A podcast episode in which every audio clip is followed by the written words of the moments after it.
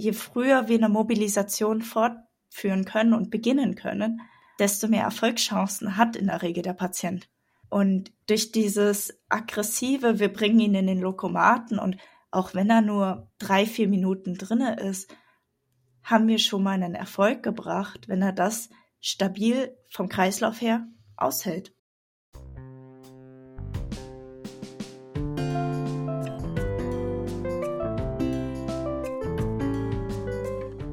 Therapieexperte. Immer da, wenn du uns brauchst. Bilde dich fachlich weiter, wann und wo du willst.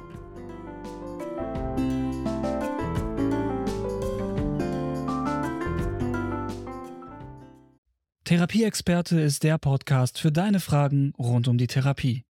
Hier sprechen wir mit ExpertInnen und praktizierenden TherapeutInnen sowohl über bewährte Methoden als auch über innovative Ansätze und aktuelle Entwicklungen in der Therapie.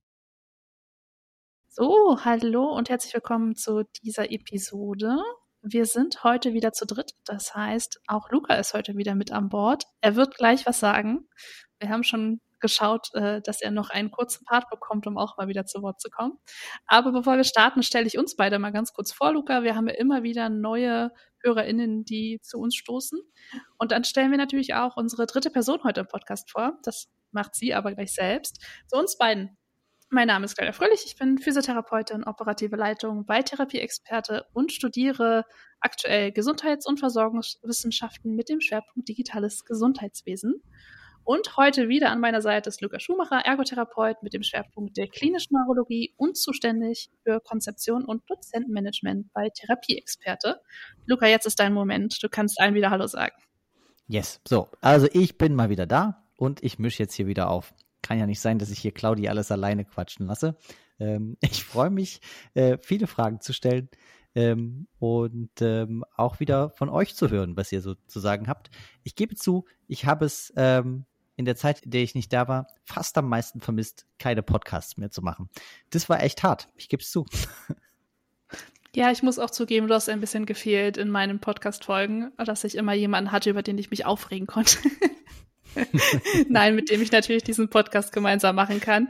Aber wir sind ja nicht alleine heute. Wir hätten auch einen Podcast zu zweit machen können. Aber wir haben heute Charlotte an Bord. Und ähm, Charlotte kann sich einmal vorstellen. Was machst du, Charlotte? Warum bist du heute hier? Äh, ja, hallo. Ich bin Charlotte. Ich bin 24 Jahre alt. Ich bin seit etwas über einem Jahr Physiotherapeutin und äh, arbeite jetzt bei Terraphysia und schreibe nebenbei noch an meiner Bachelorarbeit. Und um die geht es heute dabei größtenteils. Cool. Genau, weil du hast ein Thema, was, als ich es gelesen habe, erstmal verstehen musste, was du da machst. Aber ich glaube, das ist dir nicht neu. Es geht nämlich heute mal wieder um Robotik, aber tatsächlich es geht um robotergestütztes Gangtraining und welchen Einfluss es auf Bewusstseinsstörungen von PatientInnen hat. Und ja, ich glaube, wir müssen ein paar Fragen beantworten, Charlotte. Vielleicht können wir damit anfangen. Wie bist du da hingekommen zu diesem Thema? Ähm, also allgemein war ich von der Neurologie schon sehr interessiert und hatte dann sozusagen über die Coma Recovery Scale erstmal mich ähm, informiert und festgestellt, dass es eben 2020 diesen neuen Leitfaden gab, wir aber in der Uni bisher nur die Glasgow Coma Scale eigentlich gelernt haben. Und da ging es dann erstmal für mich darum, irgendwie über die Skala etwas zu lernen und war für mich schon relativ fest, dass ich in die Richtung irgendwas auch schreiben möchte. Das war dann natürlich aufgrund Corona ein bisschen schwierig und ich konnte nirgendwo richtig diese Skala mal sozusagen ähm, reliabel umsetzen in irgendeinem Bereich, da aufgrund von den gesamten Corona-Maßnahmen es schwierig war, als Außenstehender in irgendeine Klinik zu kommen. Da bin ich dann mit meiner Dozentin eben drauf gekommen, dass es ja mehr robotergestütztes Training eben bei den Patienten mit Bewusstseinsstörungen, wo ja diese Skala hauptsächlich angewendet wird, eben auf dem Vormarsch ist. Und daher sind wir dann zusammen auf den Gedanken gekommen, dass wir da mal gucken können, was gibt es denn für Studien jetzt bisher dazu und inwieweit ist das denn schon erforscht worden? Das ist auf jeden Fall was mit Luca gemeinsam, dass ihr euch schon mal mehr in der Neurologie und auch, soweit ich es verstanden habe, in der klinischen Neurologie befindet. Mal schauen, wie ich mich dort einbringen kann. Ich nehme Robotik. Haben wir heute schon festgelegt. Ich kümmere mich um das Thema Robotik und ihr nehmt die Neurologie. Ähm, ja, aber bevor wir in die erste Frage stürzen, hast du noch selbst eine Frage, Luca? Ich muss dich jetzt wieder aktiv in diesen Podcast einbinden. Ach, keine Sorge, ich mache das schon. Ich, ähm, ich gebe mir zwar Mühe, wieder in den Rhythmus zu kommen, damit wir uns nicht ins Wort fallen, aber ähm, tatsächlich bin ich super gespannt, denn ich kann mich ähm, daran erinnern, ich habe vor ein paar Jahren mal über eine Klinik in der Schweiz gelesen, die äh, extrem viel passive Mobilisation bei ähm, Koma-Patienten durchgeführt hat und damit erstaunlich äh, positive Resultate hatte in ihrer Quote, die Patienten auch ähm, wieder in einen vigilant wachen Zustand zu kriegen. Und ähm, ich kann mir vorstellen, dass das robotergestützt auch noch mal einfacher umzusetzen ist, weil man ja dann deutlich den personellen Aufwand auch reduzieren kann, äh, die Personen in die Bewegung zu kriegen. Klingt auf jeden Fall gut. Ich kann mir auch vorstellen, dass da Automatisierung eine ganz große Rolle spielt, vor allen Dingen bei Menschen, die nicht so mobil sind. Aber wie immer zäumen wir das Pferd nicht von hinten auf, sondern vielleicht fangen wir noch mal ganz kurz an mit dem Begriff Bewusstseinsstörung. Das ist ja jetzt auch etwas, wo man sich wieder viel drunter vorstellen kann. Und Charlotte, du warst so lieb und hast es für uns noch mal eingegrenzt, damit wir alle Teile von deiner Mas Masterarbeit, ui, ich habe dich schon eine Etage nach oben gesetzt, von der Bachelorarbeit einmal eingrenzen können. Deswegen schieß los, Bewusstseinsstörung. naja, also Bewusstseinsstörungen sind ja allgemein zusammengefasst ja die Störungen, die das Bewusstsein eben beeinschränken hinsichtlich auch der Vigilanz. Das muss man dann nochmal so ein bisschen voneinander trennen. Allgemein hat man ja einen Unterschied zwischen einer Person, die wach ist und einer Person, die mit dir aber kommunizieren kann. Also man kann sich da ja jemanden vorstellen, der im Krankenhausbett liegt, die Augen vielleicht sogar offen hat und dementsprechend wach erscheint, aber gleichzeitig nicht mit dir kommunizieren kann. Und da kommen wir schon mal in einen der großen Änderungen, weil ganz häufig hat man ja dieses mit dem Wachsein, Stupor, Somnolenz und eben dann das Präkoma und das Koma. Und es wurde aber jetzt neu eingeordnet, sozusagen in nur drei oder vier Kategorien, dass man eben geht auf das Koma, man geht auf den, äh, und jetzt muss ich aufpassen, dass ich es richtig ausspreche, Minimally Conscious State. ähm, und dann eben auf die Vigilanz zurück. Äh, ganz häufig wird dabei immer noch der vegetative Status eingesetzt. Aber soweit ich das jetzt sehe, wird eigentlich der vegetative Status und der Minimally Conscious State, vielleicht kürzen wir den auf jetzt besser mit MCS ab, einfach sozusagen gleichgestellt. Und den MCS kann man dann auch nochmal einstellen in das sozusagen Plus und Minus. Und da geht es dann um die Kommunikation vom Patienten, inwieweit er mit einem kommunizieren kann.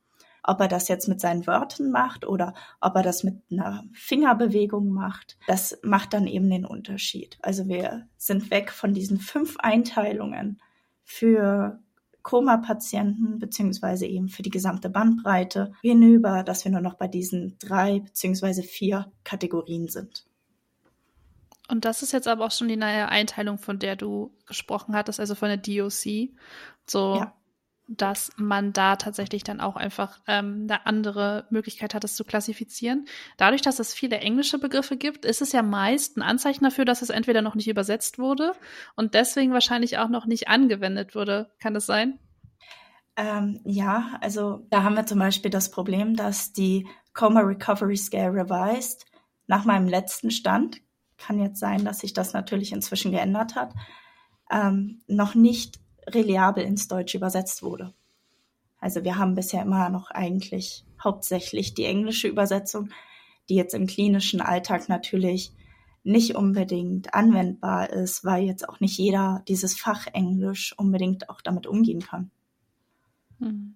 Jetzt muss ich aber nochmal nachfragen, weil das war für mich jetzt gerade nicht klar, ob in diesen vier Stadien, das jetzt bedeutet, wir haben das Koma, dann die vegetative Phase, dann das MCS und dann den vigilanten Zustand oder ob vegetative Phase und MCS zusammengelegt sind und man dann einfach durch Minus und Plus diese beiden Phasen unterscheidet.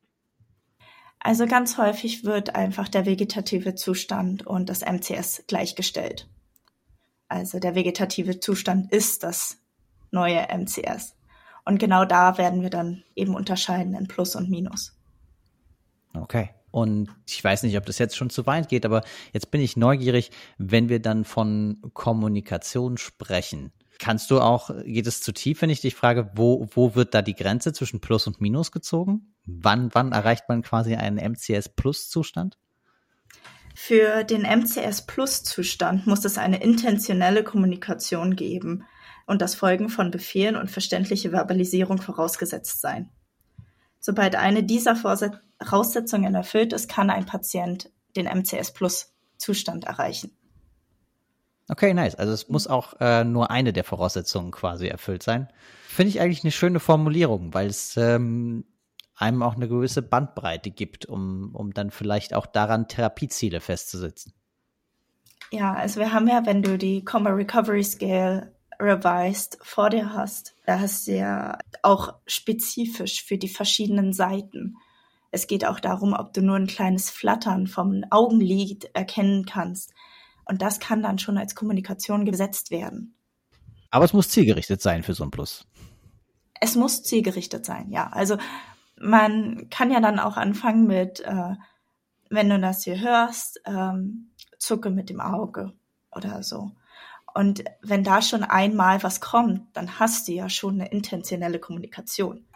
Das heißt, mhm. der Patient zeigt dir schon, ich verstehe dich, ich höre, was du sagst. Und von da aus kannst du ja weiter aufbauen. Äh, der Patient muss ja nicht komplett sprechen können, um mit dir zu kommunizieren. Absolut nicht. Es ist äh, quasi mein tägliches Feld auf der Neurofrurea. ich glaube, wir haben auch ähm, schon häufig darüber diskutiert, äh, inwieweit Kommunikation irgendwann Kommunikation ist. Also egal, ob jetzt verbal oder Gestik, Mimik. Und da sind es ja häufiger noch kleinere Bereiche. Ich war auch gerade so skeptisch, ich gesagt, okay, ein Zucken im Auge kann ja auch immer erstmal nur ein Zucken im Nerv sein. So. Ich glaube, da müsste man das sicherlich auch zwei, dreimal so testen, um zu gucken, ist die Intention dahinter wirklich mir zu antworten oder ist es einfach nur eine Reaktion vom Körper auf ähm, irgendwelche nervalen oder was auch immer, muskulären ähm, Reize, die gerade geschehen sind. Ich finde es dann immer super schwierig, halt nicht zu viel Hoffnung zu machen und das so ein bisschen voneinander zu differenzieren. Was ist jetzt wirklich eine Antwort auf das, was ich gesagt habe? Und eindrücklicher finde ich immer dieses schöne ähm, gemalte Bild von drück doch mal meine Hand, wenn du mich verstehst. Das ist immer sehr Hollywood-like. Aber es gibt natürlich auch viel kleinere ähm, Bewegungen, denke ich, die da auch einfach eine Rolle spielen können. Definitiv. Ja, da macht es natürlich auch viel die Häufigkeit aus. Du darfst ja nicht ja. nur ein oder zweimal fragen, äh, sondern es muss regelmäßig am besten von jedem therapeutischen Bereich, von jedem medizinischen Bereich nachgefragt werden. Und daraufhin kann man sich halt in einer Konferenz über den Patienten darüber einigen, ob das jetzt intentionell ist oder nicht. Ja. Ja, oder wenn das auch verschiedene Personen beobachtet haben, dann ist das ja auch schon eine Aussage. Aber da sind wir auch schon gelandet äh, in der Klassifizierung eigentlich von Bewusstseinsstörungen, ne? dass wir da jetzt diesen Trend haben auch hin zu anderen Klassifizierungssystemen, beziehungsweise das vielleicht auch noch ein bisschen dauern wird, bis das komplett angekommen ist. Und die Übersetzung ist wahrscheinlich schon mal ein großer Schritt auch noch mal in die Richtung, dass es halt auch in einem europäischen beziehungsweise deutschsprachigen Raum ankommt. Eine Frage, die ich da jetzt gerne noch zwischenschieben will, und ich vermute sogar, dass die Antwort eine gute Überleitung auf die nächste Frage sein könnte, ist, ähm, hast du Hintergründe, warum gesagt wurde, wir müssen diese Skala nochmal überarbeiten oder mit welchem, was sie sich davon versprechen, jetzt die neue Skala einzusetzen? Ähm, ich weiß, die ursprüngliche Skala wurde 1991 zusammengesetzt. Also Jetzt sag nicht, sie ist alt. es ist äh, ziemlich alt doch eigentlich schon, wenn man mal bedenkt, was wir von 1991 für Sprünge haben in der Neurologie. Na, also, ich wollte gerade sagen, ich bin nur ein Jahr jünger. okay, das tut mir leid. Aber ja, erzähl ruhig weiter. Von, nein, also alt in dem Sinne Claudi, nicht, du bist erst es- nächstes Jahr alt. Ja, Das ist voll in Ordnung. Ähm, der Punkt besteht darin halt, dass wir in der Neurologie super viele Sprünge in der Zeit gemacht haben. Die Skala könnte jetzt auch von 2010 sein, aber wenn wir einen Riesensprung zwischen 2010 und wir haben jetzt 2024 inzwischen haben, dann wäre eine Skala von 2010 ja inzwischen auch veraltet. Ja, Mhm. total. Es war einfach nur so nah an meinem Geburtsjahr, dass ich so dachte, okay, wenn sie jetzt alt sagt, dann wird das schlimm. Aber ich verstehe natürlich total, dass wir mit den Entwicklungen auch gehen müssen. Es geht ja hier nicht nur um die fachlichen Entwicklungen in dem medizinischen Bereich, sondern auch die technischen Entwicklungen, zu denen wir auch gleich noch kommen werden. Und da ist ja einiges passiert seitdem. Ich bin auch größer geworden und gewachsen. Von daher denke Du ich, hast dass auch halt einige gut Entwicklungssprünge in der Zwischenzeit gemacht. Ja, medizinisch und technisch. Okay, Mhm. aber Luca, wo ist der, ähm, der versprochene, wo ist die versprochene Überleitung? Ja, ich habe ich hab eigentlich gedacht, dass wir jetzt vielleicht ein, ein bisschen was auch an den über die Kritikpunkte an der alten Skala hören ähm, und wollte darüber auch äh, überleiten zu den Herausforderungen, die jetzt ähm, wir auch haben bei der Diagnosestellung von Bewusstseinsstörungen, ähm, die wir ja schon so ein bisschen angeschnitten haben mit wann ist es eine tatsächliche äh, zielgerichtete Reaktion und wann nicht und, ähm, und was bedeutet das im Zweifelsfall dann auch für unsere Behandlungsplanung oder nicht?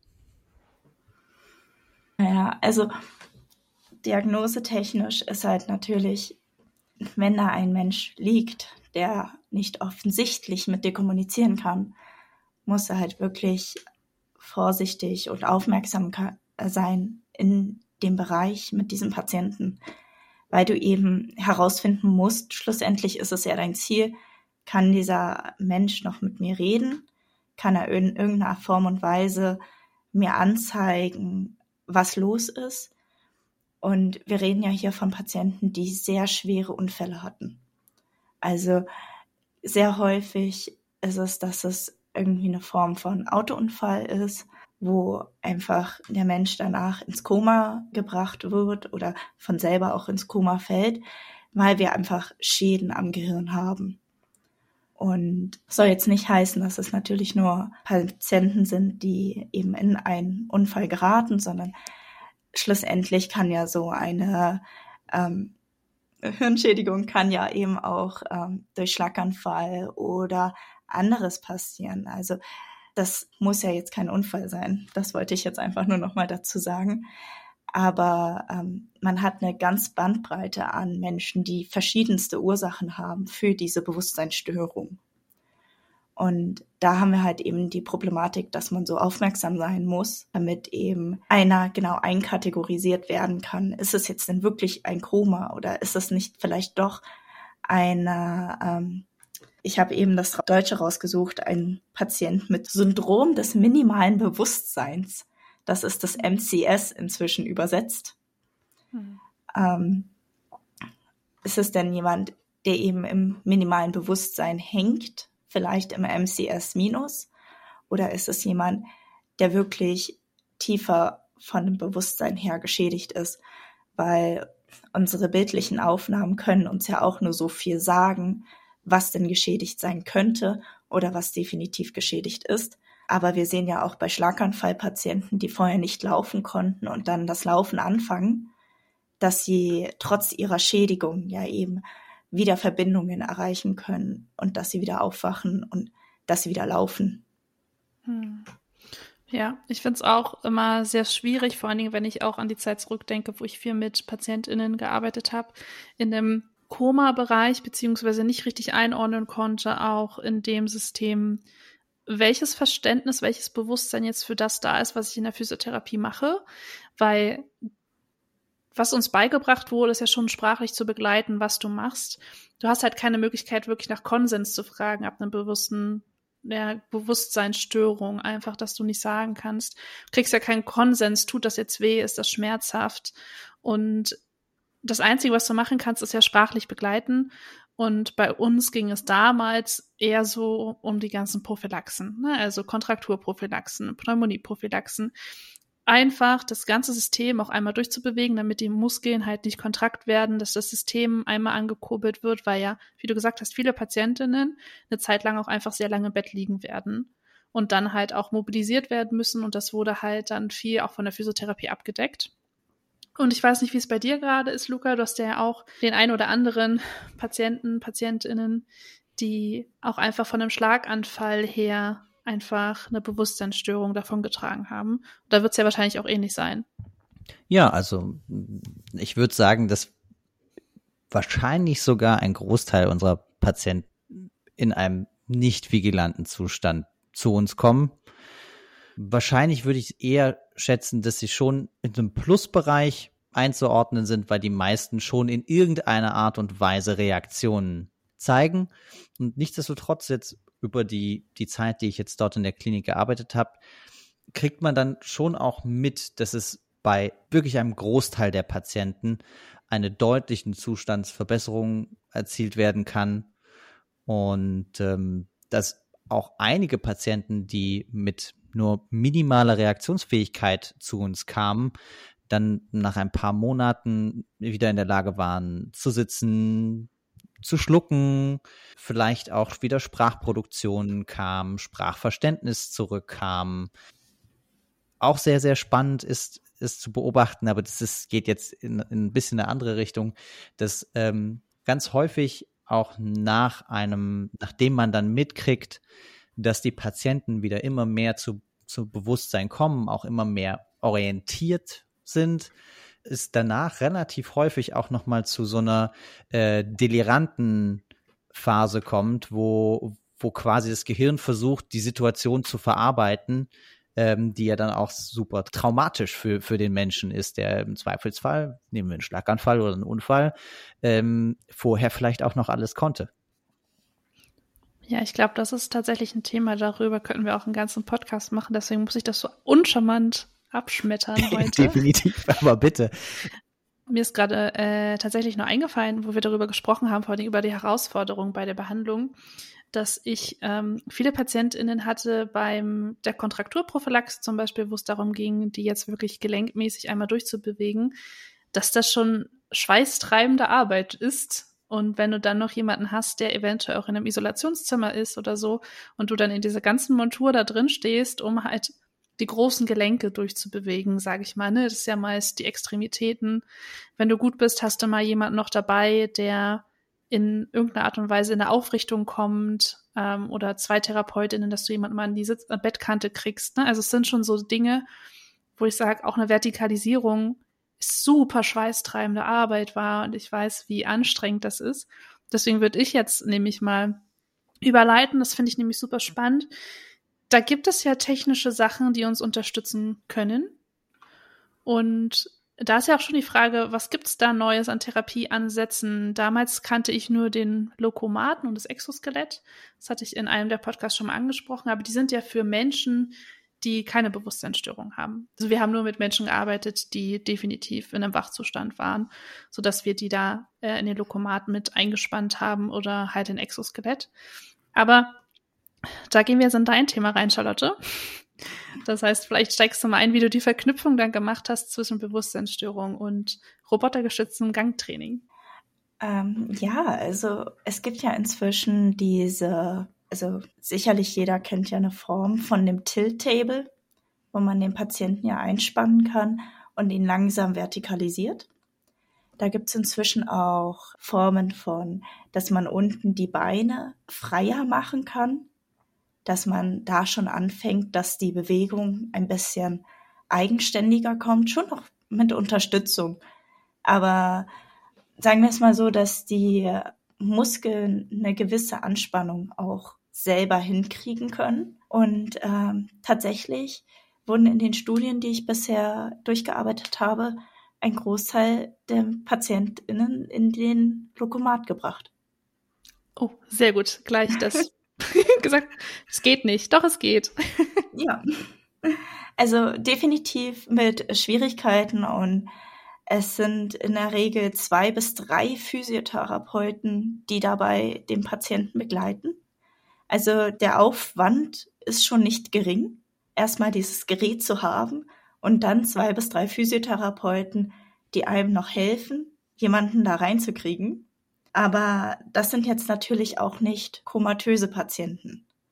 Da muss man ein bisschen weggehen. Das sind schon Patienten, die zumindest eine gewisse Bewegung auch hinkriegen können. Die können zwar vielleicht nicht ihr komplettes Gewicht halten, aber sie haben zumindest eine gewisse Bewegungsmöglichkeit.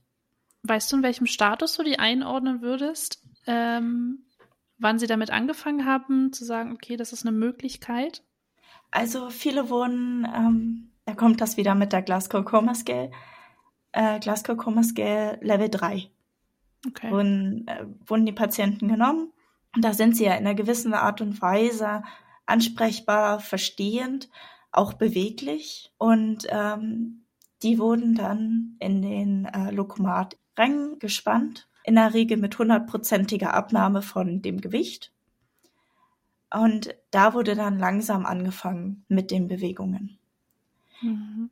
Die Studien sind alle in der Regel deswegen auch recht klein, weil man hat nicht sehr viele, die eben auch richtig reinpassen. Man hat eine sehr lange Liste an Exklusionsfaktoren.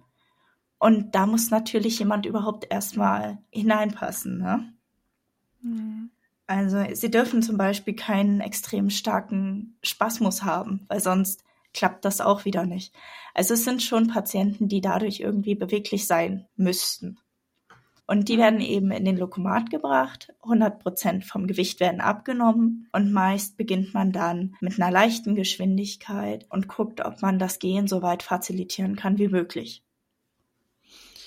Ähm, für die, die jetzt nicht zwangsweise wissen, wie ein Lokomat aussieht, kriegst du das zusammen? Also erklärt noch, wie der aufgebaut ist oder Lookup, ist einer bei euch in der Klinik, dass man vielleicht mal zusammentragen können, wie der aussieht? Mhm, wir haben keinen Lokomat, aber wir kriegen das definitiv trotzdem erklärt, wie er aussieht. Also äh, genau, der Lokomat ist, ist ein Gerät, wo der Patient erstmal drin hängt und beide Beine eingespannt sind, beziehungsweise Rumpf und Beine eingespannt sind in ein quasi motorisiertes Exoskelett. Uh, ja, okay, das finde ich ein bisschen ähm, sehr technisch dafür, dass es kein Exoskelett ist. Also ja, ich okay. sehe es eher so, aber ja, die Beine sind schon eher, haben schon eher eine Art ähm, Robotikaufbau, deswegen ist Exoskelett vielleicht auch ein guter Punkt, aber so die obere Extremität ist halt eher durch so Schlaufen und verschiedene Züge einfach fixiert, dass die halt oben festgemacht sind und unten an dem Bein ist halt so eine Art Laufband, so dass man halt auch eine Vorwärtsbewegung hinkriegt und die Fläche unter sich einen bewegt. Und ich weiß, unser hatte dann zum Beispiel noch die Möglichkeit, dass du sogar Spiele damit spielen konntest und ausweichen musstest nach links und rechts. Also verschiedene Freiheitsgrade, die du einstellen kannst und Unterstützungsangebote, was Charlotte gerade meinte. Ne? Du kannst sagen, wie viel Gewicht soll abgenommen werden. Ob so das ganze Gewicht abgenommen wird oder nur teilweise. Da fällt mir gerade ein, äh, wir waren ja letztes Jahr auf der Therapiemesse Leipzig und dort haben wir einen Lokomat gesehen, mit dem ein Mensch gelaufen ist über die Messe, weil der komplette Lokomat mobil war auf Rädern. Also man, der Mensch ah, war eingehangen und konnte aber über die motorisierten Beine, in die er eingespannt ist und in dem sein Oberkörper an einer Aufhängung, man kann sich das so ein bisschen vorstellen wie, äh, ja, wie so ein mobiler Schlingentisch oder so, über die Messe laufen konnte. Das fand ich sehr abgefahren. Ich glaube, wir müssen noch mal ganz kurz differenzieren, dass Lokomat natürlich auch eine ganze Firma ist, die dahinter steckt. Ne? Also das sollten wir vielleicht schon noch mal erwähnen. Ich weiß nicht, wie diese Geräte heißen. Ich glaube, es ist halt wirklich ein Überbegriff, den du ja dann schon gewählt hast. Charlotte ist ja wirklich robotergestütztes Gangtraining. Ich weiß nicht, vielleicht hat das Gerät auch einen Namen, so wie für uns vielleicht Zewa so Küchenpapier ist. Ne? Also es gibt es für den Lokomaten vielleicht auch noch mal. Ich hatte gerade Patientengangunterstützung gelesen.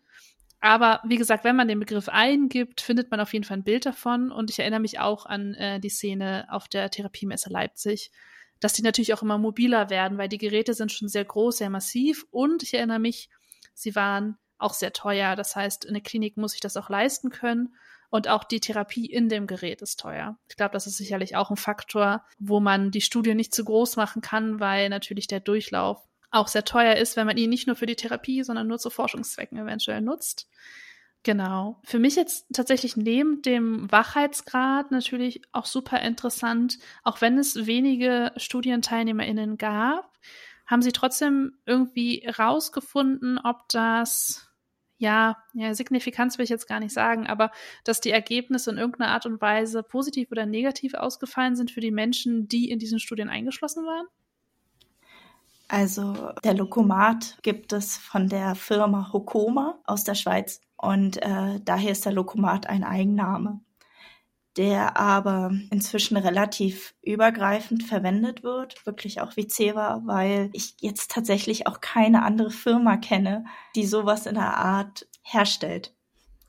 Also daher vielleicht noch mal kurz zur Feststellung. Ähm, ja, also diese, das Lokomat-Training für die Patienten, man hat sich in der Regel eine Stunde, anderthalb Stunden Zeit genommen, dass die Patienten zwischen 10 bis 20, maximal 30 Minuten in diesem Lokomat drinnen sind. Und ähm, sie haben bisher festgestellt, dass es auf jeden Fall natürlich den Gang verbessert und dass wir auch eine positive Auswirkung haben bisher auf die Bewusstseinsstörung.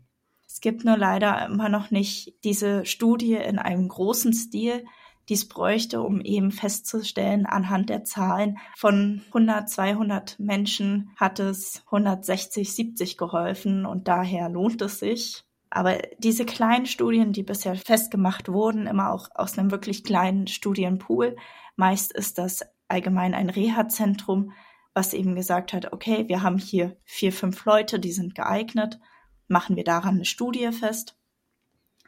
Die haben bisher festgestellt, dass es sich auf jeden Fall positiv auswirkt. Und was bisher in den Studien herausgekommen ist, ist ähm, neben dieser Gangverbesserung das Einzige, was sich nicht wirklich viel verbessert hat, waren äh, Schmerzen, die bereits vorher äh, anstanden.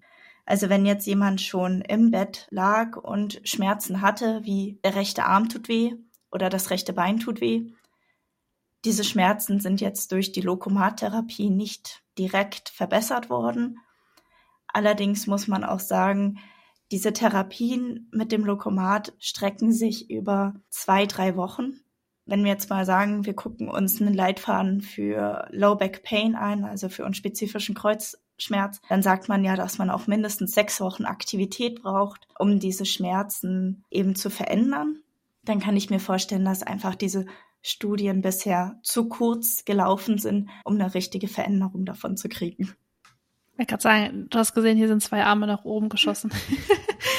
mir ist gerade nur eingefallen, und das ist mir gerade, während du geredet hast, fiel mir das ein, deswegen muss ich es jetzt tatsächlich noch loswerden. Ähm, Lokomat besteht ja nur aus Lokomotion und Automat. Deswegen ist das, glaube ich, eine gute Zusammenfassung für das, was es eigentlich macht. Und deswegen ist es wahrscheinlich dieser Eigenname, was letztendlich ja auch nicht mehr bedeutet als ein Laufroboter.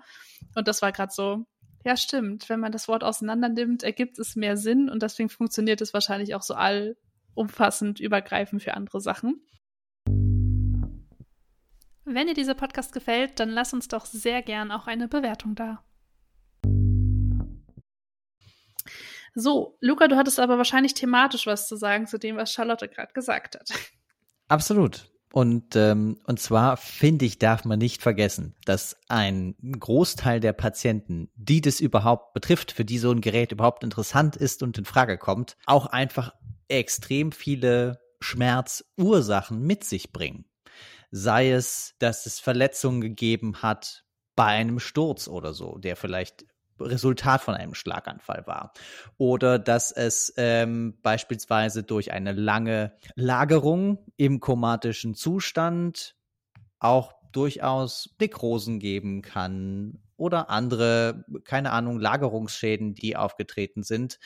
Dann kommen, kommen wir dazu, dass wir natürlich auch ein, bei vielen dieser Menschen ein großes Maß an Atrophie haben, was auch wieder Schmerz begünstigt ähm, Sehnenverkürzung, was auch wieder, wenn es erstmal in die Bewegung kommt, Schmerzen erstmal mit sich bringt. Es gibt einfach super viele Ursachen, wo ich dann fast sagen würde, wenn die Leute erstmal in die Vertikalität, in die Bewegung kommen, gehe ich eher davon aus, dass die Schmerzen nicht selten erstmal mehr werden, was aber nicht langfristig bedeutet, und dann reden wir auch nicht von drei oder sechs Wochen, sondern auch noch größeren Zeiträumen, dass es im Endeffekt der Weg zu mehr Aktivität, zu mehr Bewegung und dann langfristig zu weniger Schmerz wird. Aber da müsste man, glaube ich, wirklich überlegen, ob so kurze Zeiträume mit, mit so einer robotergestützten Gangtherapie sinnvoll sind als, äh, als jetzt alleinstellendes Mittel zur Schmerzreduktion genutzt zu werden oder erforscht zu werden.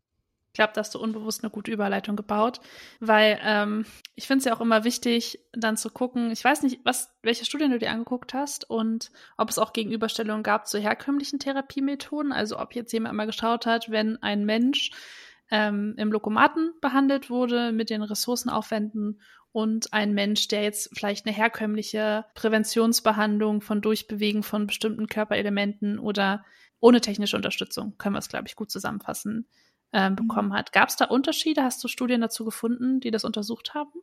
So, die Studien, die in meinen Einschlusskriterien waren, hatten jetzt nicht einen direkten Vergleich zur Usual Care. In der Regel wurden wirklich eine Gruppe an PatientInnen genommen, wo man sagte, die eignen sich dafür, die eignen sich für den Lokomat und sozusagen Pre-Test und Post-Test. Also die Studien sind dabei nicht sehr ausführlich, ob es jetzt wirklich so viel besser ist im Gegensatz zur Usual Care. Ich denke aber einfach, weil wenn man schon von seinen fünf Patienten auf der Schlaganfallstation einen hat, der sich eignet, dann nimmt man natürlich diese eine Person mit rein in die Studie. Das macht man vielleicht über sechs, sieben Monate, wo man vielleicht immer auf der Station alle paar Wochen, Monate eine Person hat, die sich eignet da wird man wahrscheinlich weniger sagen, okay, gut, sie eignet sich zwar, aber wir lassen das jetzt erstmal weg, damit wir einfach einen Vergleich haben. Ich denke, da fehlt einfach uns noch die Studienauswahl dazu. Ja, beziehungsweise ich glaube, da es noch ein sehr neues Phänomen ist, schafft man ja gerade erstmal überhaupt Daten, glaube ich, zu schaffen. Langfristig finde ich schon sinnvoll, da nochmal zu gucken, in Richtung ACT, wie kann man dann natürlich auch das evaluieren zu, ist das jetzt die sinnvollere Versorgung? Und da gibt es ja viele Punkte zu betrachten, einem auch was die Kapazitäten angeht. Wenn man jetzt trotzdem fünf PhysiotherapeutInnen braucht in dem Blokomaten, ist es ja irgendwie trotzdem mehr Ressourcenaufwand von der personellen Seite, als wenn du sagst, ich schicke jetzt einen Physiotherapeuten ins Patientinnenzimmer und bewege das durch, wenn das Outcome gleich wäre. Das mhm. ist das. Also wenn ich sagen würde, es hätte ein gleiches Outcome. Wenn das nicht ist, dass es zum Beispiel sagt, okay, es gibt natürlich auch eine fünffache Steigerung von bestimmten Parametern, dann wäre es ja wieder gerechtfertigt. Aber ich glaube, dazu braucht es dann halt wirklich nochmal größere Studien. Mhm. Und dann müsste man wahrscheinlich eh so Cluster bilden und gucken, dass man verschiedene Krankenhäuser mit einbindet, weil du ja nur eine gewisse Anzahl von TeilnehmerInnen in einem Krankenhaus finden würdest. Und du brauchst Krankenhäuser mit einem Lokomaten, was ja dann auch schon wieder äh, so viele Faktoren hat, dass ich nachvollziehen kann, warum es erstmal nur kleinere Studien sind. Aber sinnvoll wäre es, glaube ich, schon, da noch tiefer einzusteigen. Also ich würde mich jetzt mal aus dem Fenster lehnen und behaupten, dass bei uns auf der Station es auch mehr als ein bis zwei Patienten pro Jahr gibt, die davon profitieren könnten. Aber bis sich das finanziell äh, für das Krankenhaus lohnt, braucht man dann, glaube ich, noch sehr, sehr viel mehr. Weshalb, glaube ich, auch das für viele Krankenhäuser auch aufgrund der Alternativen, wenn die keinen Forschungsbezug haben, eher noch sich finanziell, und das ist ja leider häufig ein Argument, nicht, nicht so sehr lohnt. Ähm, was ich aber sagen kann, ist, dass es ähm, ja zum Glück auch viele Möglichkeiten gibt der Vertikalisierung, die schon existieren. Die robotergestützte Gangunterstützung wäre dann nur eine Steigerung, wo man dann beispielsweise ein Stehtisch, in dem der Patient hochgezogen wird äh, mit Unterstützung von zwei Therapeuten und ähm, ein Motomet, wo der Patient äh, im Rollstuhl sitzt und die Beine und Arme durchbewegt werden, kombiniert in einer noch aufrechteren Position mit mehr sensorischem Input durch die komplette Vertikalisierung. Also es hätte durchaus positive Effekte, aber vieles kann in anderer Form so in eine ähnliche Richtung ähm, es kann in ähnliche Richtung eingeschlagen werden und ähnliche Therapien angeboten werden, die sehr verbreitet sind.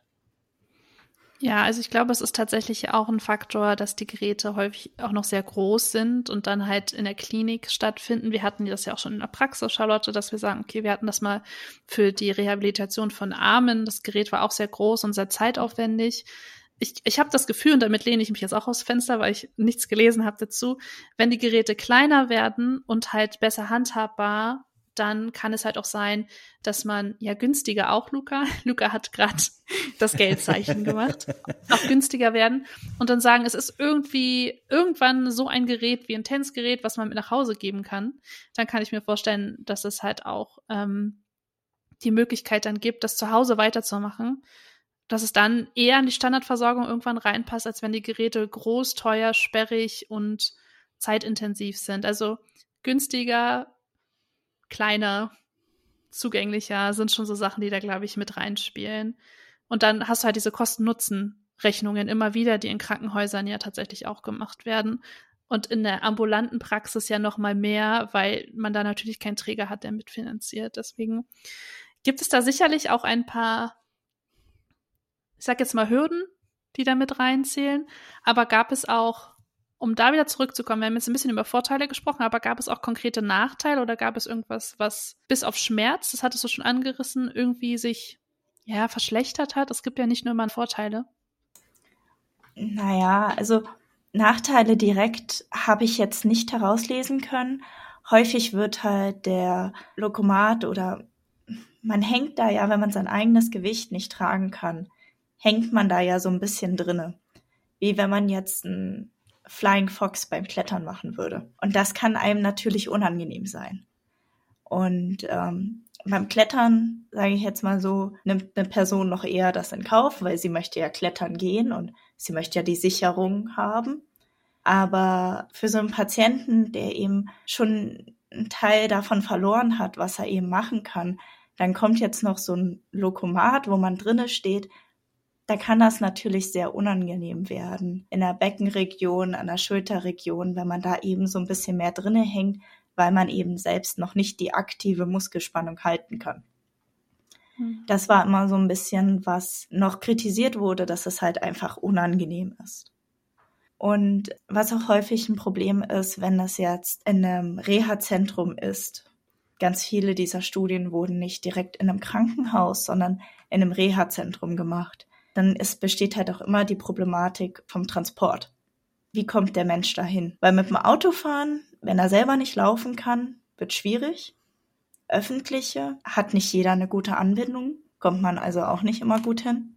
Und ähm, jetzt sind das viele Studien, die nicht unbedingt in Deutschland durchgeführt wurden. Also vom Krankentransport liest man jetzt in Amerika da auch eher weniger oder in der Türkei. Und das sind halt eher so die Schwierigkeiten, dass man den Menschen eben auch fortführend aus dem reinen äh, Krankenhaussetting herausnimmt in ein Reha-Setting, was vielleicht jetzt nicht eine komplette stationäre Aufnahme ist. Das wird halt einfach dadurch ein bisschen schwieriger für einen Patienten auch hinzukommen.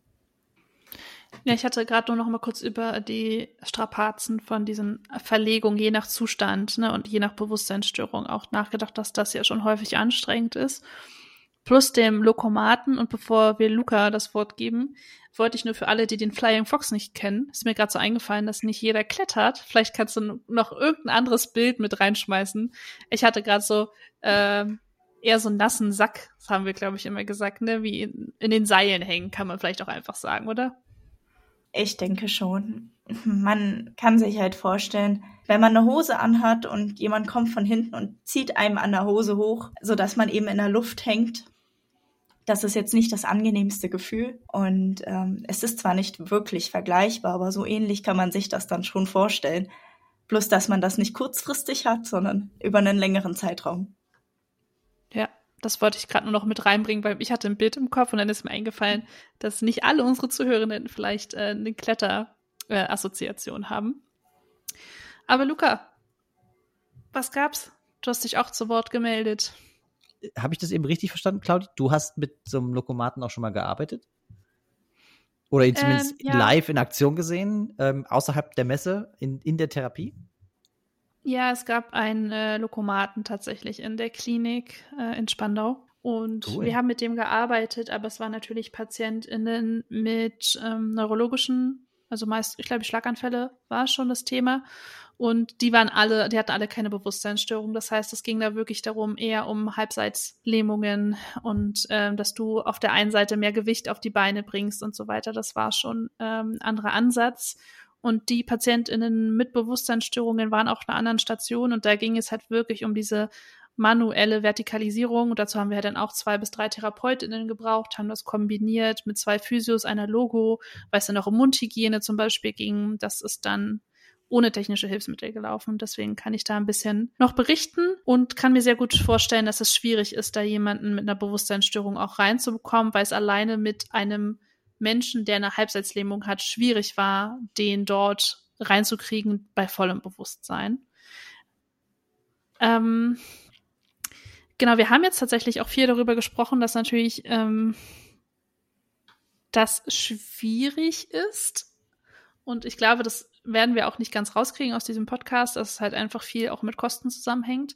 Aber hast du irgendwie Entwicklungen gefunden oder Anwendungsbereiche, wo du sagst, okay, das könnte in Zukunft vielleicht besser werden mit anderen Systemen?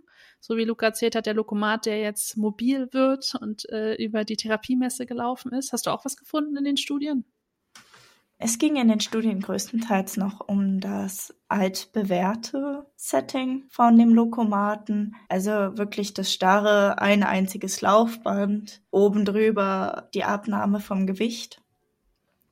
Ich denke, man kann das vielleicht je nach der Stärke von der Bewusstseinsstörung natürlich ein bisschen vereinfachen, dass man vielleicht mehr in Richtung Laufband und Body Harness geht, dass einfach einem das Gewicht abgenommen wird weil im Vordergrund steht ja eigentlich immer noch, dass der Mensch in die Vertikalisierung kommt, dass eine Bewegung in der Art stattfindet. Und wenn jetzt der Patient nicht stark bewusstseinseingeschränkt ist, ist halt auch die Frage, muss es ein Lokomat direkt sein mit allem technischen Drum und Dran? Oder könnte man es nicht auf eine einfache, eine leichtere Version zurückziehen? Aber ich denke, mit der Zeit werden wir da immer mehr auch sehen.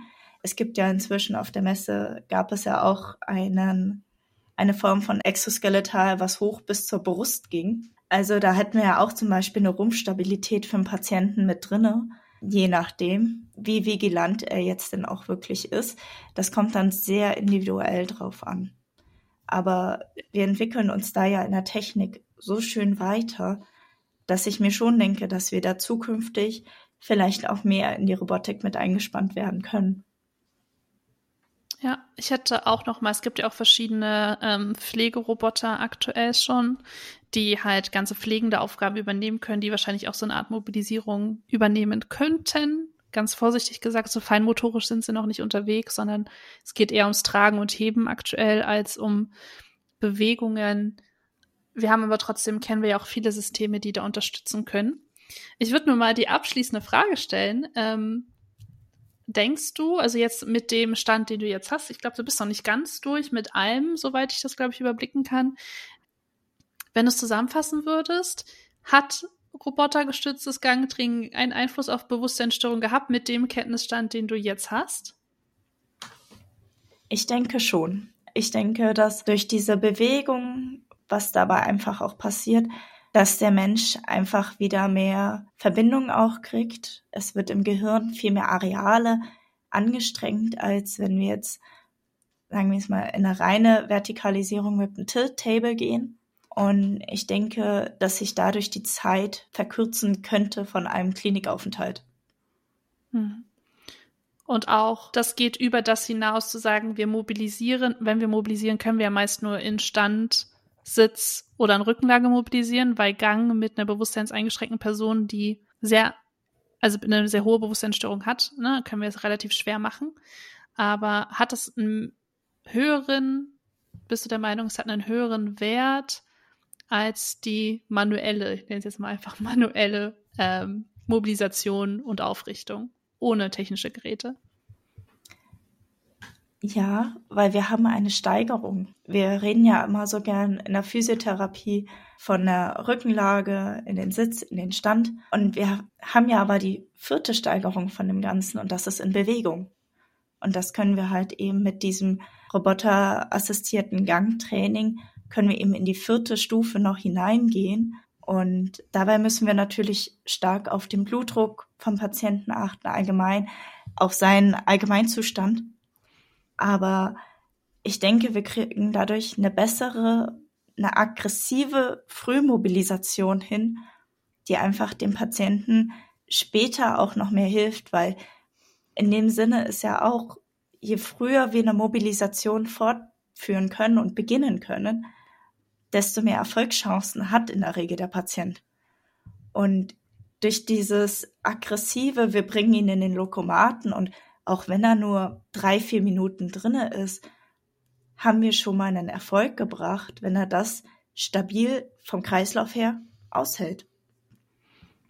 Ich glaube, ich bin da auch auf deiner Seite, was das angeht, weil ich diese Stagnation oder das Abhängigmachen von den Kapazitäten der Therapeutinnen bin ich gerade in der Lage, jemanden zu mobilisieren von meinem Kräfteverhältnis und kann ich das für zehn PatientInnen an einem Tag genauso stemmen wie für den ersten.